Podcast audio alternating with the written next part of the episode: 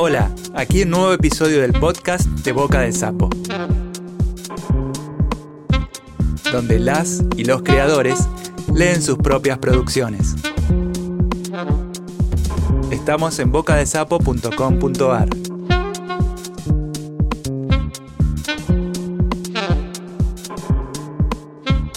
Hoy Claudia Aguaf nos lee un fragmento de su novela El ojo y la flor.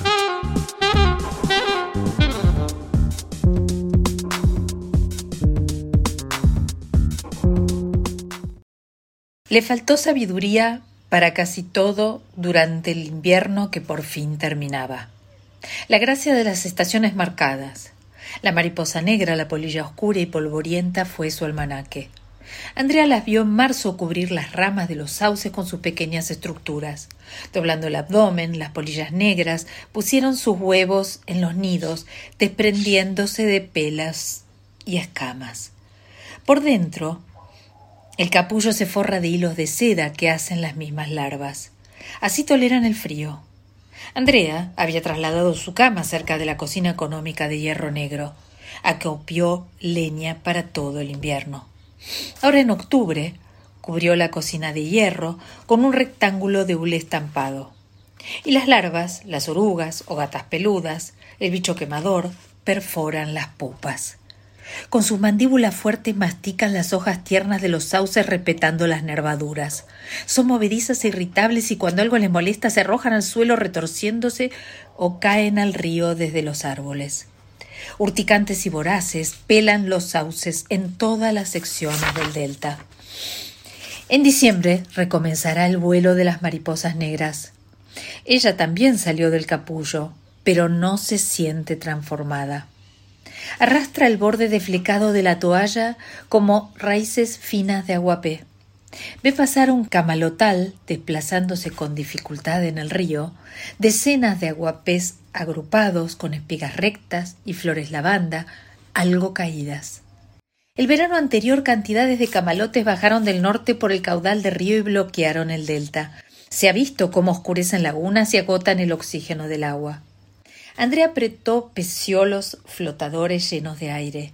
La masa de verdura parece detenerse, pero continúa con el flujo laminar en todo lo que su vista abarca.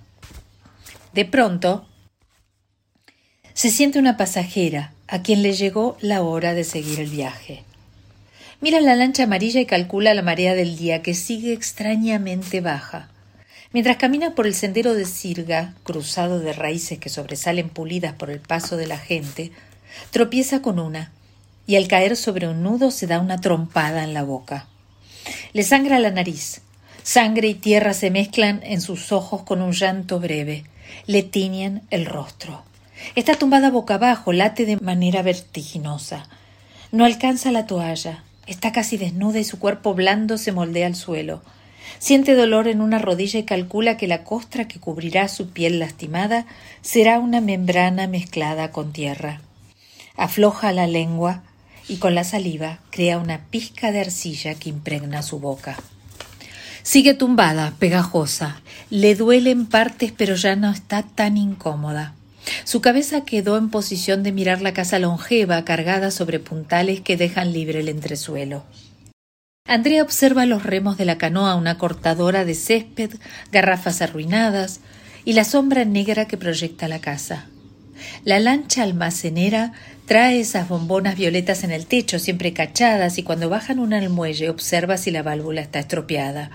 La lleva girando los bandazos, teme que explote en sus manos. A esa última la abandonó en el muelle.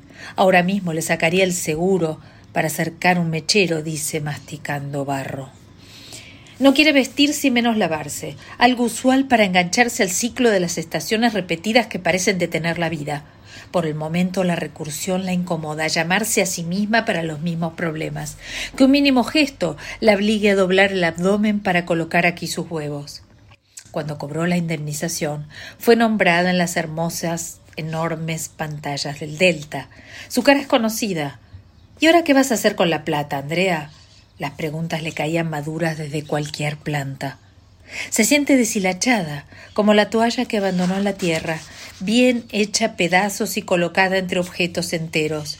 Además, El retorno a la naturaleza le parece una propaganda. Está ahí, bien inmersa en la selva suave del delta, pero es una hija adoptada. Dada esa vivienda temporal, dada a la isla, al levantarse no percibe calma, más bien el letargo del descuido. El río brilla en tildes bruñidos y los sauces con brotes nuevos que viven o mueren entre las fauces de las orugas continúan su ciclo. Pero desde la caída del rey, como Andrea sabe, muchos habitantes emigraron hacia el sur, amontonados en chatas areneras o en chatas paleras. Ha visto pasar alguna cargada con un racimo apretado de gente y pensó que tal vez Juana estaba ahí, abandonando Tigre junto con las abejas industriosas despojadas de su propia miel. Últimamente no ha visto lanchas, las pantallas de publicidad están apagadas. Por un tiempo el río pareció recuperar su gobierno y ahora está en retirada. Nadie la va a sacar de la isla de la mano y ninguna industria determinará el alimento de Andrea, pero el silencio progresa aumentando el ruido de la naturaleza.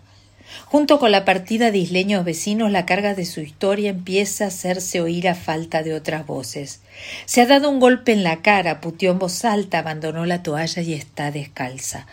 La greda pegada a su piel húmeda formada una capa seca que comienza a cuartearse como un vestido arrugado. ¿Decide irse? ¿O como su padre se ha ablandado al seguir la corriente? Sin embargo, teme que otro invierno la polille dentro de la casa. Se acerca al muelle firme del vecino que desde siempre permitió que amarrasen allí la lancha amarilla, aun en tiempos comprometidos en que los ríos estaban colmados de ideologías. Sube al barco con media cabina un tracker para pesca que navega con poco calado y enciende el motor, suelta la marra, desarma el nudo marino con brusquedad. Escaso ruido del motor anticuado y estela fina. No hace ola que estrelle el agua de las costas.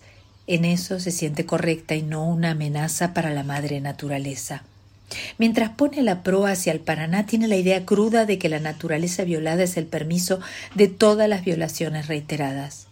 Una maldición suspendida sobre la cabeza de la gente. Nadie quiere ser expuesto ante la madre original con la cabeza gacha. Todos disimulan la tierra debajo de las uñas y así continúa la violación serial a muchas madres del planeta. Ahora que no está el rey, piensa, y no hay quien venda el agua dulce, la delta busca su venganza. La lancha navega firma. Fue usada para pescar y cuando era chica y acompañaba a su padre, para transportar en la noche cerrada algún refugiado desde la estación fluvial de Tigre.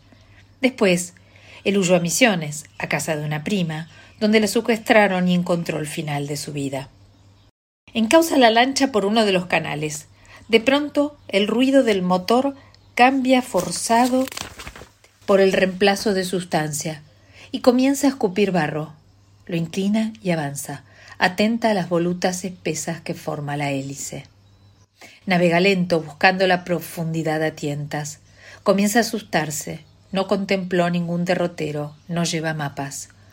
Está desarropada. Le duele la boca, el labio sangra, detiene el flujo con un poco de lima, se obstina en horadarlo y el barro la salpica. Fuerza el motor, hace fuerza con su propio cuerpo, cada vez más cubierta con esa sustancia. Soy la reina del limo, dice, para no acobardarse. Finalmente, queda varada en los bajos del temor o el falso sueco, no está muy segura de las coordenadas. Comprueba con el bichero que apenas un agua somera oculta el fondo. La panza del barco descansa sobre el lecho. Unos juncales altos impiden que se incline. Pero enseguida los juncos comienzan a agitarse con un viento gris inminente. Es el pampero, un cigarro de nubes que por ahora reposa en el horizonte. Pronto comenzará a desenrollarse. Se envuelve con una lona áspera para protegerse. Calcula que el río va a devolverle el agua. Pasa las horas inmóvil, tal vez dormita, pero quiere dominarse. Entre sueños, Andrea se ve chiquita, buscándole una ocupación al padre, otra distinta de la que ejercía peligrosamente.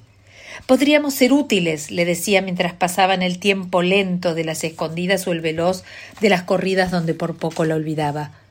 Podríamos cortar juncos y cargarlos en la lancha como hacen los junqueros en las chalanas. le mostraba el junco que avanzaba en el borde de la isla. Venderlos atados en el puerto, como cuando vamos de noche a buscar compañeros. O al menos ahogarnos en el río, le exigía llorando finalmente a su padre cuando pasaban los días y seguían refugiados en la casita de la isla. No sabe si está salvo en esta inmensidad barrosa. Atardece. El agua marrón no vuelve.